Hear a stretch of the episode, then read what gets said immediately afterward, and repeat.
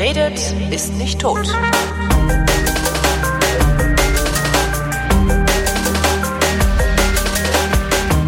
Willkommen zum Geschichtsunterricht der Koproduktion von Vrindt und DLF Nova und zugeschaltet ist Matthias von Hellfeld. Hallo Chef.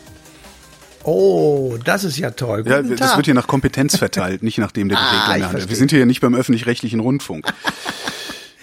Thema ja. heute. Äh, Pe Peking, wie, wie hieß das? Irgendwas mit also dem Chinesen. Ja, so ähnlich. Nein, nicht so ähnlich, wirklich was mit dem Chinesen. Es geht um die Pekinger Konvention von 1860. Die hätte übrigens beinahe Eingang gefunden in unser neues Buch. Wir haben nämlich ein Buch geschrieben über die Sendung Eine Stunde History. Achtung, Dauerwerbesendung. Achtung, Dauerwerbesendung.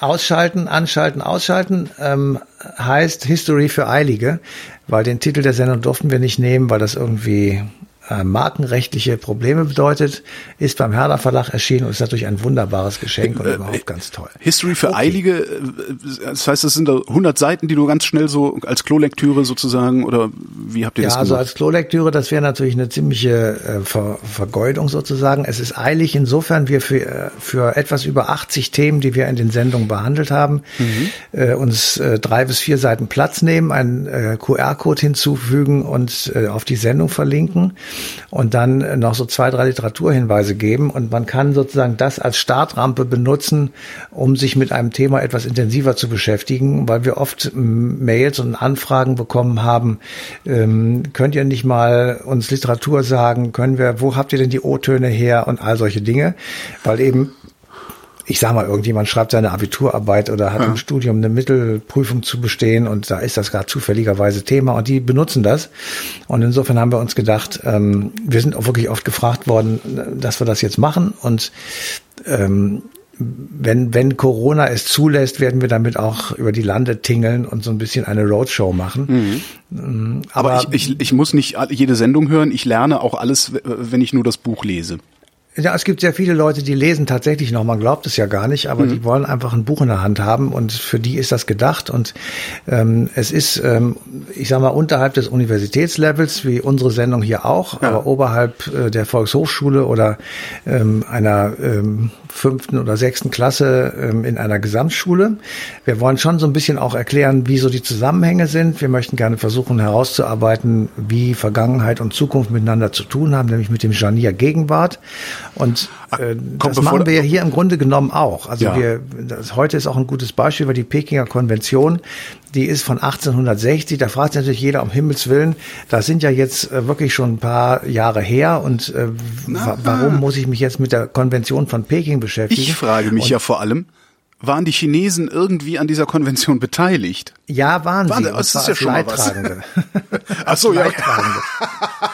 ja, äh, wir haben ja hier schon des Öfteren äh, über Kolonialismus und Kolonialherrschaften geredet und äh, das werden wir auch heute wieder tun, aber ich muss noch eine Bemerkung davor machen, weil ohne die kann man das, was jetzt kommt, wirklich nicht verstehen. Weil bevor es zu dieser Pekinger Konvention gekommen ist, im Jahr 1860, hat es die sogenannten Opiumkriege ähm, bedurft. Mhm. Und diese Opiumkriege haben sich natürlich, wie man sich unschwer vorstellen kann, um die Droge Opium gedreht. Die ist äh, seit 6000 vor Christus bekannt als ähm, Heilmittel einerseits und Rauschdroge andererseits. Ähm, selbst die unschlagbare Hildegard von Bingen hat also eine bestimmte Mohnblume untersucht und den Saft derselben als besonders beruhigend und schmerzlindernd hervorgetan, also hat es auch weiterempfohlen. Also Opium wurde eben tatsächlich sehr stark genutzt in der Medizin und ähm, natürlich auch als Rauschmittel und, äh, zu, und zwar zu einem ganz äh, schreck, mit ganz schrecklichen Auswirkungen. So, wir befinden uns äh, irgendwo im Jahr 1840, 1850. Ähm, die größte Kolonialmacht der Welt ist Großbritannien. Das British Empire geht über, ich weiß nicht wie viel, ich glaube 78 ähm, Länder. 1857 ähm, hatte Großbritannien in Bengalen, dort wo wir heute Indien finden, ähm, das sozusagen das Zepter übernommen. Es gab zwar noch so einen bengalischen Präsidenten, der aber stand unter britischer Herrschaft und 1876 wurde äh, Königin Victoria bekanntermaßen Kaiserin von Indien. So, das ist sozusagen das Präludium. Mhm. Und ähm, zu der, also vor, bevor sie Kaiserin wurde, stellten die Briten fest, dass sie eine negative Handelsbilanz mit China äh, hatten. Also das heißt, ähm, sie ähm, exportierten mehr aus China nach Großbritannien als umgekehrt. Und um das irgendwie auszugleichen, sind sie auf die folgenschwere Idee gefallen, ähm, den, das Opium, das man in Bengalen finden konnte und anpflanzen konnte, in großem Stile nach China zu importieren, also dort sozusagen dadurch ihre Handelsbilanz etwas aufzuhübschen, mit katastrophalen Folgen für China. Nämlich einerseits jede Menge Abhängige, das ja. Äh, ist ja leicht nachvollziehbar und daraus folgend große soziale Probleme in China. Das war damals ein Kaiserreich, ein sehr konservatives Kaiserreich. Und in diesem äh, konservativen Kaiserreich China äh, wuchs natürlich der Widerstand gegen den Import von Opium durch die Briten. So, und äh, deswegen fingen also chinesische Behörden an, äh, Opium zu beschlagnahmen, Transporte aufzureißen und das Opium da wegzunehmen. Und meistens handelte es sich um britische Händler. Und diese Tatsache löste 1839 den ersten Opiumkrieg aus. Der wird auch tatsächlich so genannt in der Geschichtswissenschaft. Mhm. Ähm, und Auslöser war eben so eine Beschlagnahme 1839. Und man kann sich das ja leicht vorstellen. Die Chinesen hatten zu der Zeit äh, gegen die britische Streitmacht null Chancen. Und nach drei Jahren, also 1842, war dieser erste Opiumkrieg beendet und er endete mit einem Diktatfrieden und zwar dem von Nanking. Ich hoffe, dass ich das jetzt richtig ausgesprochen habe. Nein. Nicht? Nee. Dann sag mal. Äh, weiß ich auch nicht, aber es ist garantiert so, dass wir alle chinesischen Namen falsch aussprechen. Falsch aussprechen. also äh, man kann es nachgucken, NAN und dann King, also Nanking. Ähm, so und in diesem Vertrag ähm, mussten die Chinesen sehr viel von ihrer Autonomie aufgeben. Das war ein Diktatfrieden, das habe ich eben schon gesagt. Also mhm. da war nichts mit Verhandeln und gleichberechtigt, sondern das war das war ein Diktatfrieden der Briten gegenüber den Chinesen äh, und die Briten sorgten für sich und für andere Kolonialmächte nun sozusagen für einen besseren Zugang zu den Häfen, zur Infrastruktur ähm, um einfach im Land selber besser agieren zu können und mit großen Buchstaben geschrieben, England bekam mit dem Diktatfrieden von Nanking das ewige Besitzrecht für Hongkong. Wow, ewig. Das ewige Besitzrecht für Hongkong. Was ist denn dann passiert, so, dass sie das wieder, wieder eingeschränkt haben? Ja, warte mal, das okay. ist die Grundlage bis zum Jahr 1997, als äh, vertreten durch Prinz Charles Großbritannien äh, ihre Besitzrechte in Hongkong an die Chinesen zurückgegeben haben mit der Versicherung, die ist vertraglich vereinbart worden, ein Land, zwei Systeme. Ja, aber da pfeifen das heißt sie also, ja drauf. Ne? Das heißt also, dass äh, auf Festland China und in Hongkong unterschiedliche politische Systeme sind, aber beide zu einem Land ähm, gehören. So, der Frieden von Nanking 1842, das war sozusagen der Beginn einer sehr langen kolonialen Fremdbestimmung für das chinesische Volk mit der Konsequenz, dass dauerhaft während dieser Zeit in China innenpolitische Spannungen herrschten. Ähm, und diese innenpolitischen Spannungen waren einerseits sozusagen tatsächlich Innenpolitik, nämlich das, das Kaiser, das konservative Kaiserhaus hat es nicht hinbekommen, in den Augen der Bevölkerung, sich von diesem Joch der Kolonialherrschaft zu befreien. Es hat den Diktatfrieden unterschrieben. In Klammern, was hätten sie auch sonst machen sollen? Also wieder eine Beziehungsfalle sozusagen. Mhm. Sie waren auf der einen Seite gezwungen, das zu unterschreiben, weil es keine andere Möglichkeit gab. Auf der anderen Seite hat diese Unterschrift im Grunde genommen die innere Struktur des Landes derartig zerstört, dass China leichte Beute geworden ist für die europäischen Kolonialherren. Und das schlug sich nieder im Zweiten Kolonialkrieg. Der fand 1856 bis man ahnte schon 1860 statt. Ja. Und dabei ging es wiederum darum, dass die Europäer, die Kolonialmächte, weitere Zugeständnisse der Chinesen an die Kolonialmächte haben wollten. Moment, die wollten noch mehr.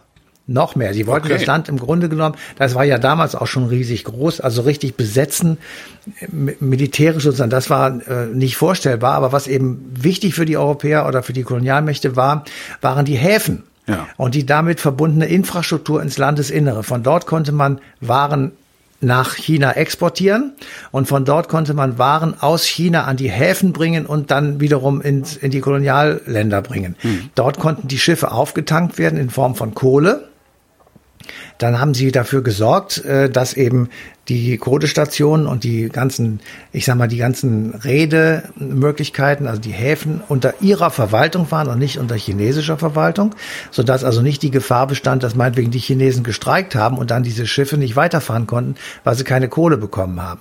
Also das alles war sozusagen in diesem zweiten Krieg stand da zur, zur Diskussion und als der war dann natürlich auch beendet und äh, hatte keinerlei Chance für die Chinesen und der, der Konflikt, der dadurch sozusagen ähm, durch die durch das Gegen das, das Gegeneinander des Kaiserhauses und der Bevölkerung war eben äh, China war inner, innerlich zerfressen, keine mhm. Chance.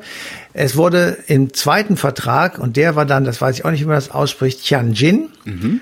T-I-A-N-J-I-N, Tianjin, äh, festgelegt, dass also nun auf einmal europäische Christen dort einreisen dürfen und offiziell auch missionieren dürfen. I. Das ist natürlich in einem Land, das das Christentum nicht kennt, äh, eine Katastrophe.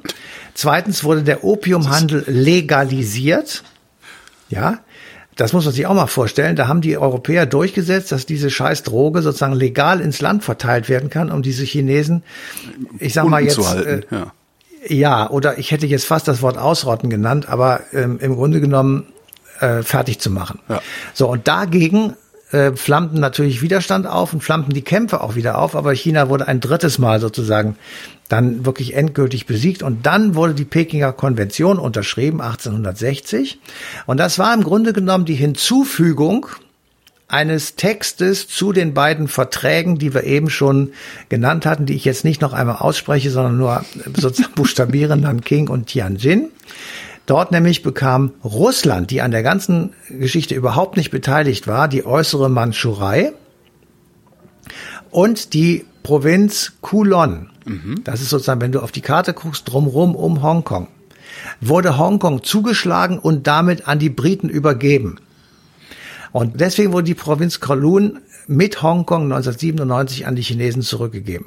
So, also die, die, den Stress, den wir da heute erleben, mit der Demokratiebewegung in Hongkong und der undemokratischen ähm, Unterdrückungsbewegung in Festlandchina, geht zurück auf diesen Vertrag von äh, auf die Pekinger Konvention mhm. und die beiden davorgehenden Verträge beziehungsweise auf die Opiumkriege.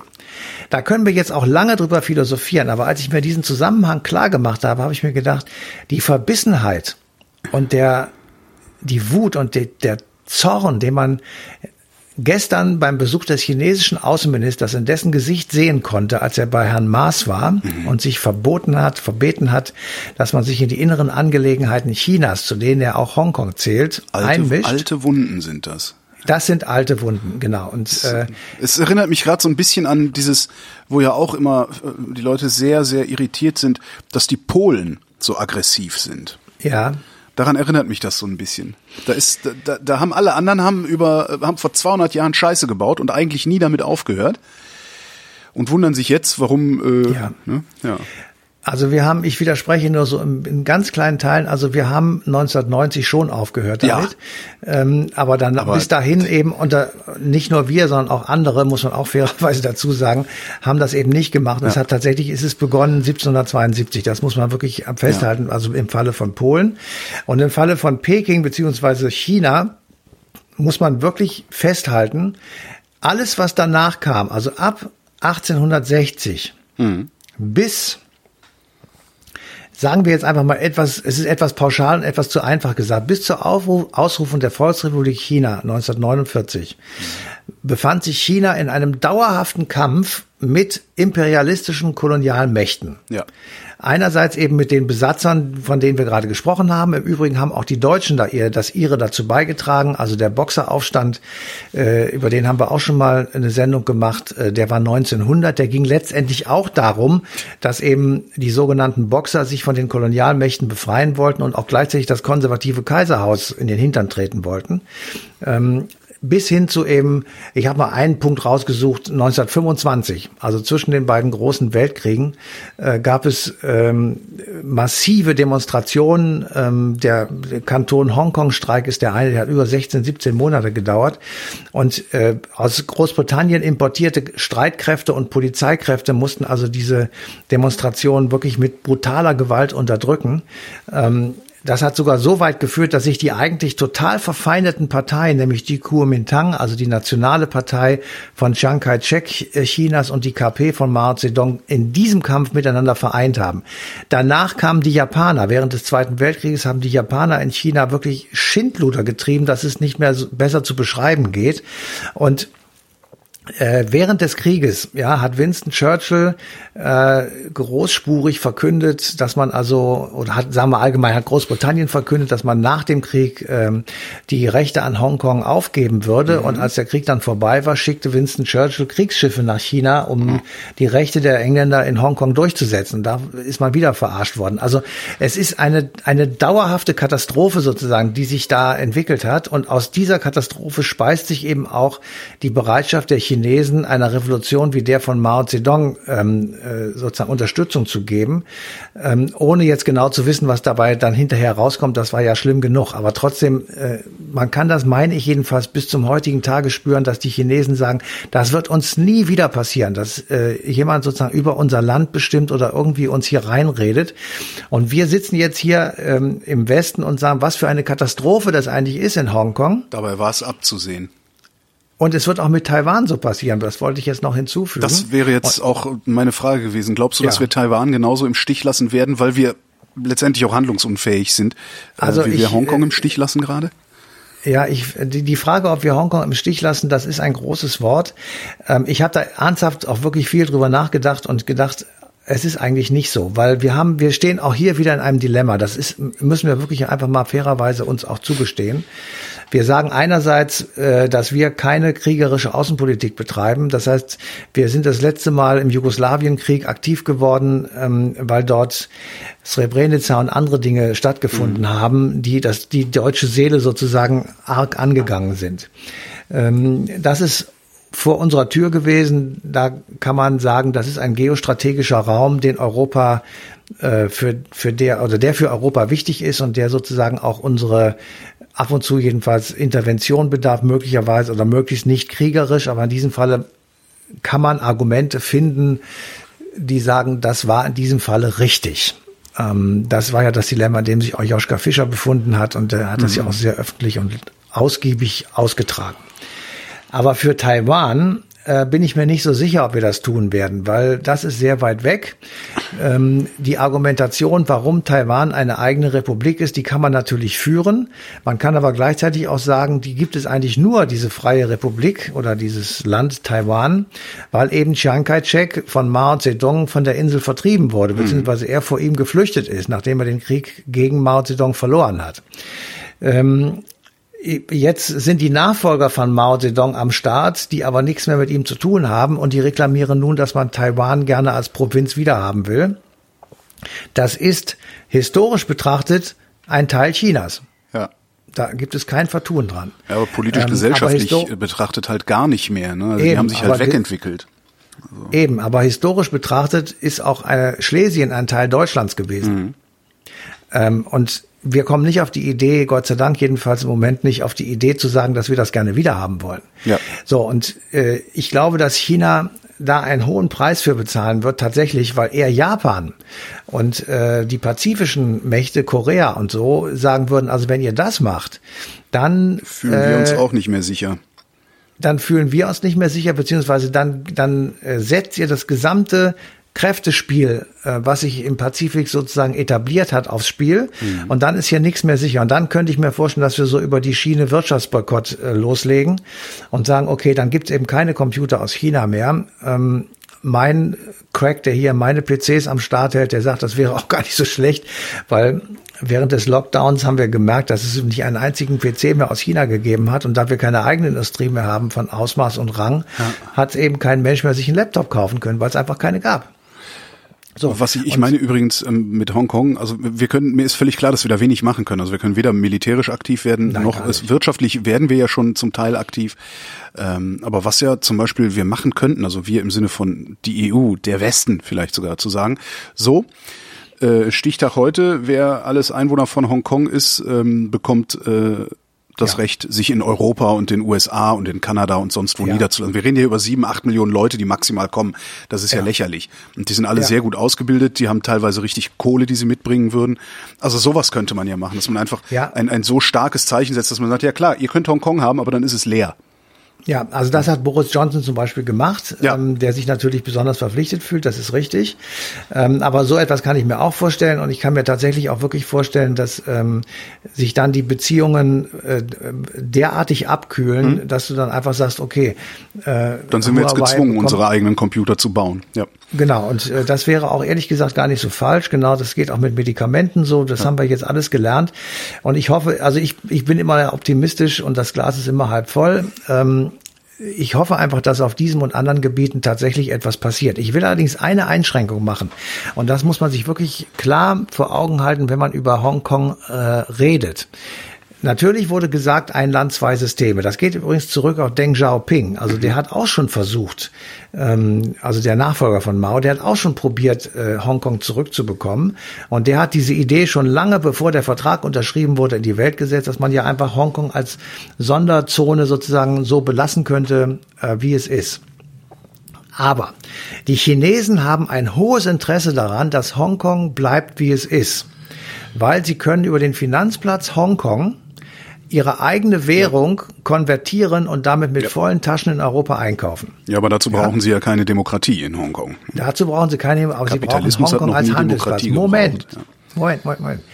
Zweitens, wir brauchen Hongkong auch weil wir in Hongkong eine Dependance machen. Wir können dort westlichen Lebensstandard garantieren und Löhne bezahlen und müssen eben nicht auf Festland China gehen, um sich dort sozusagen den Repressionen und den ganzen unterschiedlichen Vorstellungen zu unterwerfen. Das heißt, für uns ist es das Tor nach China und für die Chinesen das Tor zur Welt. Mhm. Das ist die Funktion von Hongkong. Wenn wir jetzt sagen würden, wisst ihr was, Leute, wir ziehen uns aus Hongkong zurück, weil die westlichen Banken und äh, Finanzdienstleister werden sagen, wenn wir jetzt unter chinesischem Recht stehen, dann äh, macht es genauso wenig Sinn, wie eine eurobasierte Finanzdienstleistung in London anzubieten, wenn London keinen, äh, ich sag mal, vernünftigen Austrittsvertrag mit der EU hat. Mhm. Ähm, dann werden die aus London weggehen, einfach aus pekuniären Gründen. Das hat nichts mit Politik, das ist einfach nur Kohle. So, und dann ist Hongkong für uns tot und für China. Ja. Jedenfalls nicht mehr in dem großen Maße, wie es bisher ähm, der Fall ist. Und das wiederum könnte tatsächlich zu massiven Schwierigkeiten führen, bis hin zu einem also zu wirklich großen Nachteilen äh, im Weltwirtschaftssystem, weil vieles eben über diesen mhm. mhm. Kanal Hongkong abgewickelt wird. Mit anderen Worten, es wird überhaupt gar nichts passieren, sondern die Chinesen werden sich Hongkong einverleiben und dafür sorgen, dass wenigstens die Banken weiter ihr Geschäft so machen können wie vorher. Es ist zu befürchten. Matthias von Hellfeld, vielen Dank.